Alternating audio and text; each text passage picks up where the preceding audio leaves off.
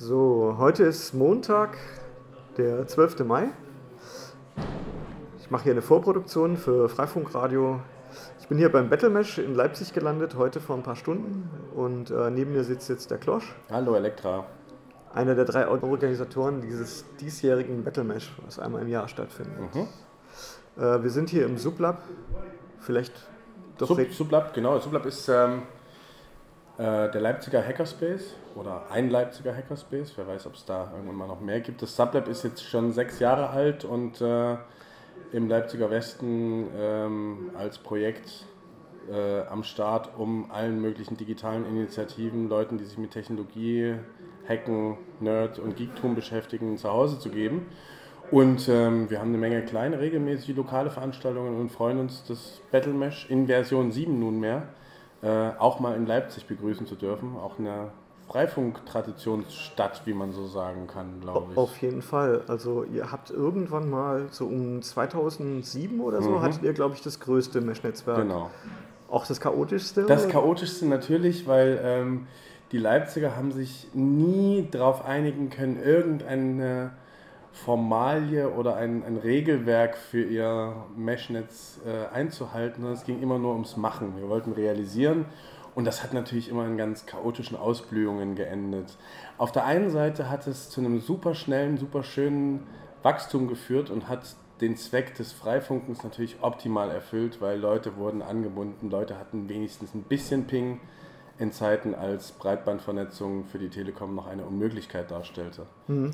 Also ich kann mich erinnern, ihr habt so wunderschöne Fotos, ihr habt irgendwie äh, umgedrehte Farbeimer verwendet, um Ja. äh, Router gegen die Nässe zu schützen. Ja, das musste schnell gehen und es wurden halt pragmatische Lösungen gefunden und mit langen, festen Backbones und so weiter. Nee, das, nee, das musste auch mal schnell gehen. Also so ein bisschen punkmäßig wurden die Router halt schön in den Fenstern, auf den Balkonen oder wo auch immer verteilt und wir hatten dadurch ein super rasantes Wachstum des Netzes, weil ähm, die Leute haben gemerkt, da ist tatsächlich was in der Luft, im, im Funkäther fanden das interessant und hatten natürlich ein Bedürfnis und eine Notwendigkeit mitzumachen und dadurch ist das Netz einfach rasend schnell gewachsen. Ihr hattet in Spitzenzeiten wie viele Knoten? 600, 700 Knoten auf den, auf den Dächern dieser Stadt. Das war maßgeblich im Leipziger Süden und auch hier im Leipziger Westen sehr viel. Also so im, in den alternativen oder alternativ angehauchten Stadtteilen, oder? Ja, jein, das korreliert so ein bisschen. Hauptsächlich korreliert es natürlich mit der Breitbandwüste. Also die Telekom, das Kupfer raus, weil und so weiter. Den, man kennt die. Opal-Ghetto seid ihr auch gewesen? Genau, völlig. Ja, und dieses Opal-Ghetto hat natürlich ähm, ein Bedürfnis bei den Menschen geweckt, äh, auf jeden Fall irgendwie angebunden zu sein. Und da kam natürlich ein Community- oder Bürgernetz wie Freifunk sehr, sehr gelegen. Ähm, und wir haben auch vielen Leuten tatsächlich das digitale Leben ein bisschen leichter gemacht. Andererseits muss man natürlich dann sagen, in dem Moment, wo äh, mobile Bandbreite auf einmal ein Thema wurde, wo die Opalwüste zurückgebaut wurde, war der Bedarf an Freifunk natürlich wesentlich weniger stark und das merkt man auch in der Entwicklung des hiesigen Freifunknetzes. Mhm, Also so die Leute, die das Netz in erster Linie als eine Möglichkeit gesehen haben, überhaupt irgendwie Breitband zu kriegen, Genau. die sind euch so halt so ein bisschen von der Fahne gegangen und die Leute, die so Lust auf so ein Mitmachnetz und Community haben, die sind Die geblieben. sind geblieben, genau. Ich meine, an der Stelle, wo eine Menge Leute einfach sich leider dafür entschieden haben, ähm, auch jetzt habe ich Breitband zu Hause, dann brauche ich ja keine Community mehr, was sehr schade ist aus meinem Verständnis, ähm, hat sich natürlich gerecht, was wir vorher als sehr chaotisches, sehr schnell wachsendes Netz gebaut haben. Dann fehlten auf einmal stabile Links. Dadurch sind viele Standorte verwaist. Ähm, es gab dann zwar lokal funktionierende Router, die aber keine Nachbarn mehr hatten und so Geschichten. Und das ist uns dann natürlich auf die Füße gefallen. Ähm, Und, und bei euch war das wirklich so, die Netzwerktopologie war, wenn ich das richtig weiß, teilweise so, da ging es irgendwie vom Dach von zu einem Fensterbank, zu einer Fensterbank und dann zur nächsten Das, Fensterbank. das war teilweise so dicht, dass wir in gewissen Straßenzügen ähm, auf Ansage halt wirklich die Sendeleistung so weit runtergedreht haben, damit sich nicht zu viele Knoten sehen. auf einmal sehen. Aha. Ja. Also eigentlich doch ein durch, durchaus ein Erfolg und äh, etwas, was mir sehr, sehr gut gefallen hat. Also Es hat, also für, für, für, für meinen Geschmack hat, es sein, hat dieses Projekt Freifunk Leipzig seinen, seinen Zweck vollkommen erfüllt. Es hat ähm, vielen Menschen Anschluss verschafft. Es hat es zu einer Zeit gemacht, wo jeder kommerzielle Anbieter sich nicht rangetraut hat. Und es hat einfach ähm, unheimlich viel Spaß gemacht, äh, diese Community zu betreiben und diese Community äh, blühen und leben zu sehen. Es ist ein bisschen eine Träne im Knopfloch, dass das jetzt, äh, dass der Enthusiasmus nicht bei allen Leuten oder sagen wir es eher so bei wenigen Leuten ähm, das Verständnis mitgebracht hat, worum es bei Community-Netzen wie Freifunk für uns aus unserer Perspektive dann tatsächlich geht, nämlich lokale Vernetzung, lokale Interaktion, der, der Bedarf an Breitband nach draußen gar nicht als das, das oberste, äh, oberste hehre Ziel, sondern eher einfach wirklich alternative, community-basierte Infrastrukturen zu haben, die nicht in kommerzieller Hand sind, die nicht in staatlicher Hand sind, sondern die einfach der Zivilgesellschaft gehören. Sind aber Leute übrig geblieben, die genau das tun. Es sind weniger, aber wir tun das immer noch. Ihr habt heute weniger Knoten als zu euren Spitzenzeiten. Auf jeden Fall. Aber ein funktionales Netz gibt es immer noch. Hier und da. Ähm, es gibt äh, je nach Stadtteil äh, mehr oder weniger einige Akteure, die das dann, die das wirklich noch vorantreiben. Ähm, generell ist die Freifunk-Community, die damals das große Netz mehr oder weniger gestemmt hat, allein aus personellen Gründen so ein bisschen auseinandergefallen. Also die Leute sind einfach in andere Städte gegangen, haben Jobs woanders gekriegt und so weiter. Also es war schon, also diese Leipziger Freifunk-Community war schon so ein Family-Projekt, also so ein, eine Clique von Leuten, die das einfach richtig massiv vorangetrieben haben. Und dieser Kern ist halt irgendwann auseinandergefallen und das merkt man auch. Da, da, merkt man das Chaotische, was wir gemacht haben, merkt man auch wieder. Wir haben uns nie als Verein organisiert, wir haben uns nie nachhaltig organisiert, wir haben einfach gemacht. Mhm. Und dadurch ähm, gibt es auch nicht so wirklich äh, die Leute, die das jetzt übernehmen können, die da eine fertige Infrastruktur sehen, verstehen, weitermachen können. So. Mhm. Und ähm, das heißt aber trotzdem nicht, dass es Freifunk nicht mehr gäbe. Mhm. Von daher mache ich mir auch wenig Sorgen. Ja, ja. Und eigentlich so der Grund, warum wir jetzt auch das hingesetzt haben, ist, äh, dass ich jetzt hier berichten möchte über das Battlemesh Version 7, was hier stattfindet ähm, im Sublab. Wir sind jetzt in der Karl-Heine-Straße 93. Genau, das ist die Karl-Heine-Straße 93, das ist das sogenannte Westwerk, mhm. eine alte Industriebrache, hauptsächlich genutzt von Handwerkern, Ateliers, Künstlern, Aktivisten, Projekten, Designern. Äh, aber unter anderem sind wir auch wir hier mit dem Sublab, mit dem, einem Leipziger Hackerspace zu Hause. Ein Dach für alle digitalen oder äh, digital-gesellschaftlichen Projekte. Von Aktivisten bis analoges Hacking, bis äh, Netzpolitik, äh, bis Food Hacking ähm, ist hier für Nerds und Geeks jeder Couleur was dabei und für Bürgerrechtler erst recht. Mhm. Lass uns zurückkehren äh, zu dem aktuellen Event, weil die Sendung wird morgen am Dienstag, Dienstag ausgestrahlt ja. und äh, das Battle Mesh äh, Nummer 7 ist eigentlich frei zugänglich, also man muss sich nicht registrieren. Nee, ist eine komplett offene, äh, offene Veranstaltung, ohne Eintrittsgebühr, ähm, frei für jeden. Und ähm, wir sind, wir, wir, freuen uns sehr, dieses Jahr als äh, Sublab ähm, diesen Event hosten zu dürfen. Das siebte Mal jetzt. Äh, der Event war schon europaweit sehr schön weit unterwegs. Ne? Ja, wir waren in Griechenland, mhm. wir waren in Italien, Katalonien. in Katalonien, in Dänemark, Belgien, in Belgien, in Frankreich. Mhm.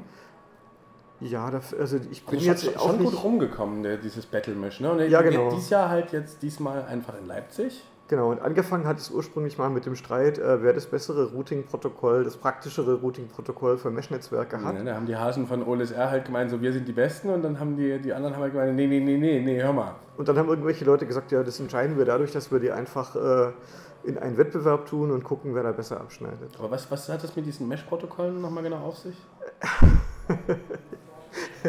ja, ähm, ich stelle hier die Fragen.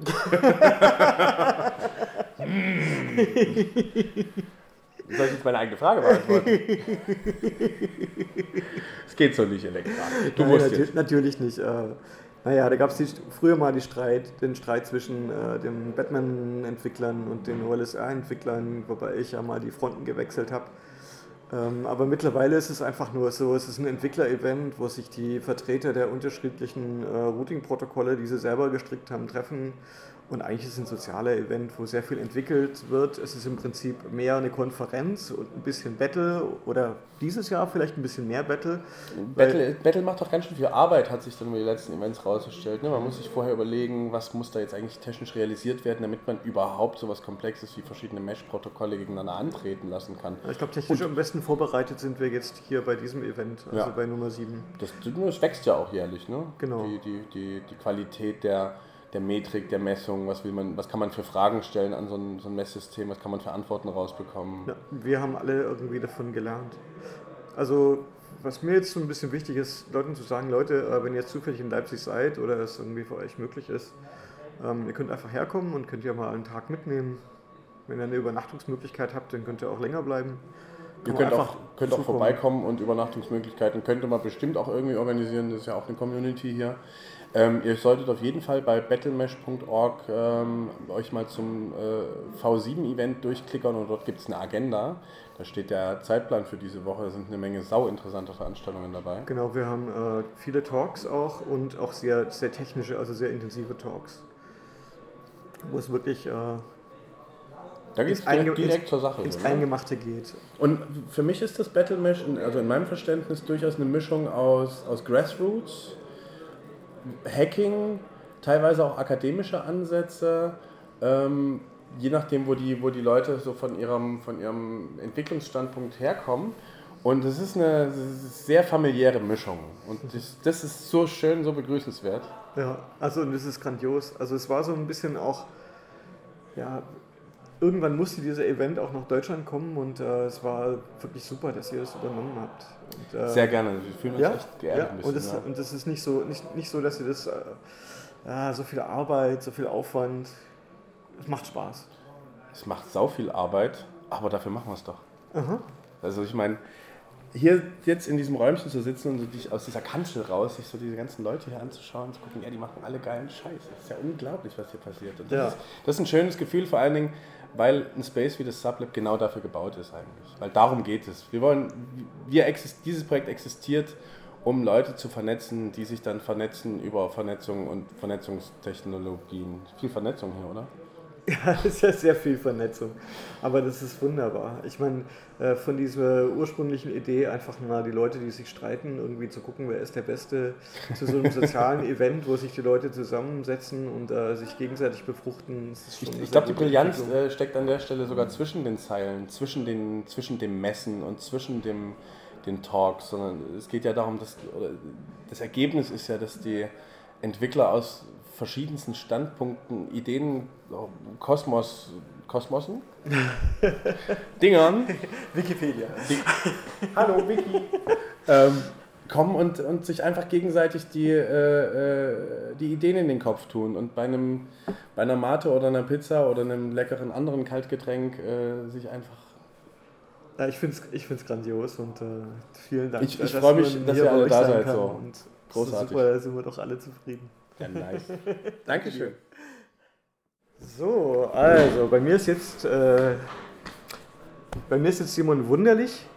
Äh, Simon, du bist einer der Organisatoren des diesjährigen Battlemesh V7 und äh, du wirst auch einen äh, sehr interessanten Talk machen, also eine sehr interessante Präsentation. An, an welchem Tag? Am Freitag. Am Freitag. Also wenn ihr das morgen am Dienstag im Radio hört, könnt ihr euch noch entscheiden, dass euch das interessiert, unter anderem wegen diesem Talk und hierher kommen. Ähm, es geht da um Radarerkennung. Die braucht man, um im 5 GHz Bereich überhaupt WLAN auf den Kanälen sprechen zu können, die für Outdoor-Anwendungen. Auch, ja genau. Also für einen Großteil der 5 GHz Kanäle braucht man diese DFS-Technik, damit man dort überhaupt funken darf. Wofür steht DFS? Äh, Dynamic Frequency Scheduling. Mhm. Und äh, ja, da geht es darum, dass wenn man eben ein Radar erkennt, dass man dort ähm, ja, den Kanal wechselt und dem Primärnutzer dort ähm, ja, dem, den Kanal zur Verfügung stellt. Das sind zum Beispiel Wetterradare, auch militärische Anwendungen, verschiedene Typen von Radaren, Satelliten, Ähm, Anwendung gibt es da wohl auch. Mhm. Genau. Okay, und die haben Priorität.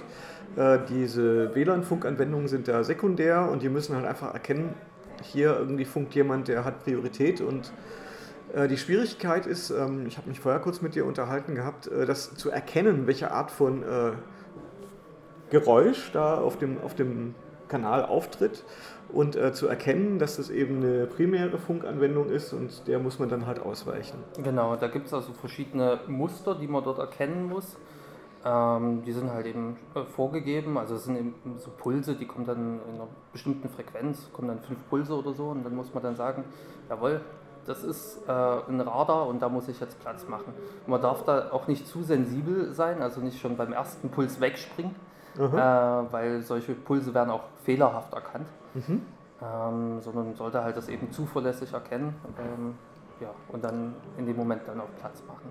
Ich habe da am Anfang ganz laienhaft gedacht, äh, okay, ich bin jetzt ein WLAN-Gerät und äh, ich höre jetzt auf meinem Frequenzband irgendwelche Signale, die nicht WLAN sind, also die nicht dem WLAN-Protokoll entsprechen, also nicht 802.11a oder 802.11n in dem Frequenzbereich. Und äh, sobald ich da halt jetzt äh, ja, Signale empfange, die äh, über dem Rauschlevel liegen, den ich halt als Empfangskarte habe, dann muss ich davon ausgehen, dass da jetzt eine Funkanwendung ist, die gegenüber mir Priorität hat und dann könnte ich äh, meinen anderen WLAN-Geräten, die mit mir kommunizieren, mitteilen, dass es so ist und dass wir dann den Kanal wechseln. So ließe sich das nicht einfach implementieren? Mm, also effektiv wird es ja implementiert über, über Fire-Errors zum Beispiel in der Atheros-Hardware und die treten eigentlich ständig auf. Also auch wenn da einfach mal ein Empfangsfehler ist oder mhm. wenn es jetzt auch ein WLAN-Paket ist, was nicht korrekt empfangen wurde, weil ja, das mhm. einfach zu schwach war oder so, dann wird es ja möglicherweise auch ähm, erkannt. Aber ähm, ja, ist halt einfach nur ein Fehler. Und man, man muss dann schon ein richtiges Pattern-Matching darüber machen. Mhm, also man sollte tatsächlich wirklich in der Lage sein zu erkennen, um, um was für eine Funkanwendung sich da es sich handelt, um zu sagen, okay, hier gibt es jetzt einen Primärnutzer und dann muss ich jetzt ausweichen. Genau, ja. Also wie gesagt, ansonsten hat man einfach das Problem, dass man viel zu häufig oder zu hysterisch einfach wegspringt. Mhm. Das haben im Übrigen auch viele kommerzielle Access Points äh, oder deren Treiber das Problem, dass die springen, obwohl eigentlich gar nichts in der Luft ist. Mhm. Ich bin ganz überrascht, äh, du, weil ich bin davon ausgegangen, dass äh, sich diese Technologie eigentlich nur für Access Point Betrieb implementieren lässt, weil beim Access Point ist es klar, wer der Chef ist und wer die Klienten sind. Und der Chef kann halt sagen, okay, hier gibt es jetzt diese Störungen und dann teile ich halt meinen Klienten mit, äh, ihr müsst jetzt einen Ausweichkanal nehmen, weil hier jetzt eine Primäranwendung aufgetreten ist, die Vorrang hat. Aber du hast erzählt, es ist tatsächlich auch vorgesehen, dass es auch im Ad-Hoc-Modus, also dem Peer-to-Peer-Modus möglich ist, den wir brauchen, um halt eben diese Mesh-Netzwerke aufzubauen. Genau, das ist richtig. Also es ist prinzipiell ähm, vorgesehen im IEEE-Standard, ähm, wie man das im Ad-Hoc-Modus implementieren kann. Ähm, ich habe das äh, gelesen und gedacht, naja, das funktioniert sicherlich für kleine Ad-Hoc-Zellen, aber nicht für große Mesh-Netzwerke. Ähm, implementiert wird es dort so, dass es ähm, auf Basis vom, von der TSF ein DFS-Master bestimmt mhm. wird und dieser DSF, äh, DFS-Master soll dann eben ansagen, auf welchen Kanal gewechselt wird. Und nur der, damit es halt einen Punkt gibt, der das koordiniert. Okay, das muss man jetzt erläutern, weil ähm, TSF, du, da du jetzt in der Materie drinne bist, äh, springst du hier von, von Three-Letter-Acronym zu Three-Letter-Acronym. Ja, ähm, also die, die, die, dynamische Frequenzselektion, DFS, die hatten wir schon und TSF sind äh, die Zeitstempel, die diese WLAN-Geräte in ihren Beacons, also in ihren Ausstrahlungen mit reinschreiben. Ja. Und äh, da gab es früher mal dieses unsägliche Problem, was wir hatten, dass die ganzen Ad-Hoc-Funkzellen immer auseinandergefallen sind, weil es da so ein Regelwerk drin gab, dass derjenige, der den ältesten Zeitstempel hat, der gibt anderen die Entscheidungen vor, die einen jüngeren Zeitstempel haben. Und das hat dann eben zu verschiedenen äh, Problemen geführt, weil die Treiber das nicht richtig implementiert haben und dann wurden da halt wild äh, Zeitstempel umgeschrieben oder Zeitstempel ignoriert. Und äh, die gleiche Problematik haben wir jetzt potenziell wieder bei diesem Vorschlag für die Ad-Hoc-Implementierung des DFS. Genau, das ist eins von den Problemen, die man an, an der Stelle hat, richtig. Okay, und äh, was sind denn noch die anderen Probleme, die Also- da so auftauchen können? Also ein Problem ist prinzipiell, das schreibt, schreiben die verschiedenen Standards ja auch so vor, müssen Teilnehmer im Ad-Hoc-Netzwerk alle wie ein Access Point Radare erkennen können. Also nur wenn ich das kann, darf ich da auch mitmachen. Ähm, und dem DFS Master Bescheid sagen, hier, ich habe einen Radar bekommen, damit der darauf reagieren kann. Das Problem ist jetzt bloß, wenn es gibt ja nur einen DFS Master in der ganzen Zelle und wenn ich jetzt nicht in direkter Funkreichweite bin, sondern ein, zwei Hops weiter, ähm, kann ich ihm gar nicht direkt Bescheid sagen. Genau, also du hast keinen, der, also einer der Stationen, also der Peer-to-Peer-Station, stellt fest, oh, hier ist ein Radarsignal und muss es eigentlich der Station mitteilen, die die Rolle übernimmt, dass sie die, den, die anderen davon überzeugen kann, jetzt doch einen Kanal zu wechseln und den Kanal wahrscheinlich auch vorgibt, oder? Genau, ja. Und, der, und in einem großen Mesh-Netzwerk ist es ja gar nicht möglich, dem direkt dort Bescheid zu sagen, was aber gefordert ist. Und im Standard steht dann was von Best Effort und wenn das klappt, wäre gut. Okay, so so also- habe ich das verstanden. Okay, da haben also die, die Leute, die den Standard verfasst haben, gesagt, "Hm, wir haben hier ein Problem und äh, benutzen dann so Wieselworte wie, ja, mach das mal bestmöglich. Ja, na, in, also man merkt ja auch an vielen Stellen, dass der ähm, Ad-Hoc-Modus nicht unbedingt für große Mesh-Netzwerke ursprünglich gedacht war, sondern eher so wie, Konferenzsituation. genau, wir treffen uns mal mit fünf Geräten in einem Raum und machen da mal. Mhm. Ähm, und das merkt man an der Stelle dann eben auch wieder. Ähm, wenn das eben nicht möglich ist oder man zwar dem DFS-Master was schicken kann, aber der nicht reagiert, dann gibt es so einen Recovery-Prozess.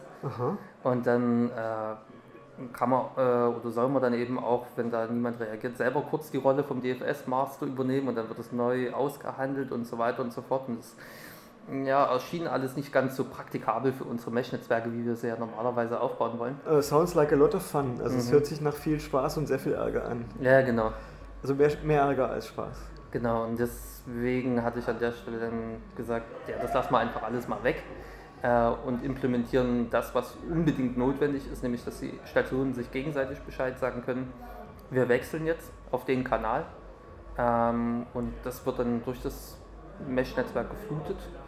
Also diese Informationen, äh, Channel Switch Announcement, CSA, dort Mhm. gehen wir hin, wieder ein drei Buchstaben-Akronym. äh, Beliebt. ja, ja, genau. Ähm, und das funktioniert dann auch so weiter. Also das wird dann ja auch über mehrere Hops propagiert. Dann hat man natürlich ein paar andere Probleme noch, ähm, da ja mehrere Stationen gleichzeitig äh, Radare erkennen können. Da gibt es dann möglicherweise Race Conditions, dass also zwei verschiedene Stationen verschiedene Kanäle vorschlagen, aber das muss man dann auf anderer Ebene lösen. Genau. Also so wie ich das sehe, äh, leistest du jetzt quasi das, was die, äh, die Entwickler des Standards für den Ad-Hoc für, das, für die Netz- Ad-Hoc-Netzwerke irgendwie unklar gelassen haben und äh, versuchst da eine brauchbare Lösung dafür zu entwickeln. Ja, genau. So, so könnte man das sehen. Also ich weiß nicht, ob das, äh, dieser Teil überhaupt irgendwo implementiert ist, weil der Ad-Hoc-Modus ja auch in den proprietären Treibern oftmals naja, ein bisschen links liegen gelassen wird. Das ist ja Mhm. insbesondere der Infrastrukturmodus wichtig, AP und äh, Station. Ja, die, die, die traditionelle Denke, äh, was Netzwerkstrukturen angeht, leider immer noch geprägt von diesem äh, Modell. Da gibt es äh, einen Hub, einen zentralen und dann gibt es halt äh, die Klienten, die hängen da dran. Das macht es einfach einfacher meistens. Das macht es einfach einfacher, genau. Aber, Genau, aber aber einfach machen wir es uns halt äh, doch nicht. Genau, richtig. ne, so ein Mesh-Netzwerk hat ja durchaus Vorteile. Er hat äh, große Vorteile, ich denke. hat auch ein paar Nachteile, nämlich die Komplexität. Und äh, ja, du bist auch einer der drei Leute, die, die das hier organisiert haben jetzt für, für Ja, also ich habe das eher so aus der Ferne ein bisschen mitgemacht. Ähm, Wir waren also ein halbes Jahr vorher ähm, dort, also die Organisatoren vom letzten Jahr und ich, ähm, und haben uns das ja angeguckt und halt hier durchgesprochen, was wichtig ist und was nicht so wichtig ist. Und ja, bin sonst eigentlich eher mit E-Mails schreiben, wir könnten doch mal das machen und äh, ja, na, Vorschläge unterbreiten und Leute anschreiben, du wolltest doch letztes Jahr das machen. Also es ist ja auch ein von äh, Individuellen organisiertes Event, was ja auch sehr schön ist. Und ja, die vergessen dann auch gerne Sachen und äh, das war eigentlich das. Ähm, die Leute hier lokal haben auch sehr viel und sehr gute Arbeit geleistet und wir sitzen jetzt alle hier und haben Pizza gegessen. Und es ist alles wohl organisiert, also no. dafür, ne? Also, also ich denke, das ist alles super und ja. Ja, wird ein schöner Event, also das strahlen wir jetzt Dienstag aus und äh, habe vorher schon mit Klosche drüber geredet, dass äh, die Leute dann hierher kommen können. Ja, ja auf jeden Fall. Ähm, wir haben hier noch Platz, auch wenn das andere, einige Leute anders sehen, aber ich denke, wir passen ja alle rein und es ist echt, äh, ja, Sublab ist äh, super Hackerspace. Es gibt noch einen Biergarten draußen. Wir machen einen. Ja, man kann draußen sitzen. Da gibt es irgendwie eben den Biergarten. Also ja, das wird sich schon Platz schaffen. Auf jeden Fall. Und wir bauen ja jetzt hier in den nächsten Tagen das Testnetz auf und äh, ich denke, das wird ziemlich lustig. Genau, bei unserem äh, inoffiziellen äh, Vorbesprechungsmoment heute am ersten Tag haben wir ja festgelegt, dass äh, ab Mittwoch das Testbett äh, steht und äh, dann hier schwerpunktmäßig getestet wird. Genau, richtig. Und wir haben auch noch ein volles Vortragsprogramm. Genau. Du bist einer der Hauptentwickler von Batman Advanced. Ja. Gibt es irgendwelche bahnbrechenden neuen Funktionen, die jetzt hier auch getestet werden? Dieses ähm, Jahr? Ehrlich gesagt, also wir haben eine, äh, eine, neue Funktion, die ich selbst mitentwickelt hatte. Das ist diese, äh, eine Verbesserung von dem Multi-Interface. Äh, Funktionalität von Also dass ein Gerät mehrere Schnittstellen hat? Genau, dass, dass man ähm, ja, zum Beispiel 2,4 und 5 GHz gleichzeitig hat und dann bevorzugt wechselt, damit man den äh, Half-Duplex-Effekt ein bisschen abdämpfen kann. Ja, man hat ja bei, bei so einem Stille-Post-System wie bei so einem Mesh-Netzwerk hat man das Problem, wenn äh, ein Paket auf dem einen Interface reinkommt, könnte man es ähm, ohne große Verzögerung auf dem anderen Interface wieder rausschicken, wenn man zwei hat.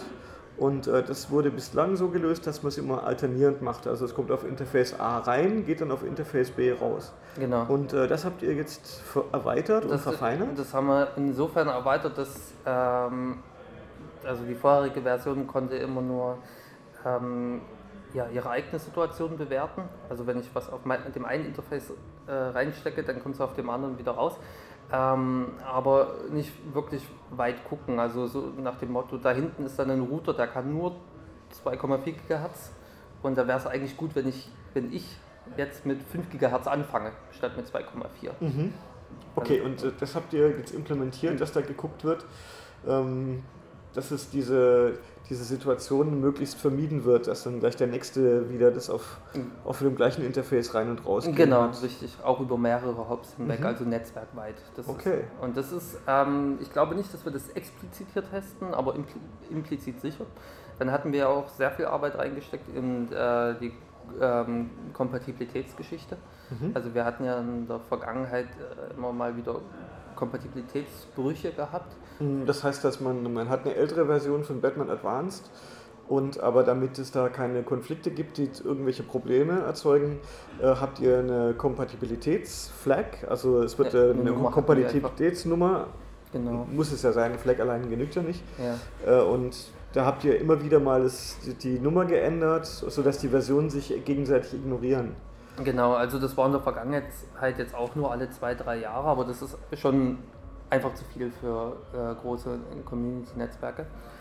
Und ähm, was wir jetzt eben eingeführt haben, ist, dass man bestimmte äh, Komponenten in ihre eigenen Versionsfelder haben und ähm, man diese auch äh, austauschen kann und äh, dass die miteinander interagieren können. Also ähm, das heißt, wir haben jetzt nochmal ein, eine Erhöhung von der Versionsnummer gehabt und äh, können jetzt aber die einzelnen Subkomponenten einzeln updaten oder hinzufügen, ohne dass wir das ganze Netzwerk updaten müssen. Und das soll hoffentlich jetzt viele Jahre so halten. Naja, dann hoffe ich mal das Beste.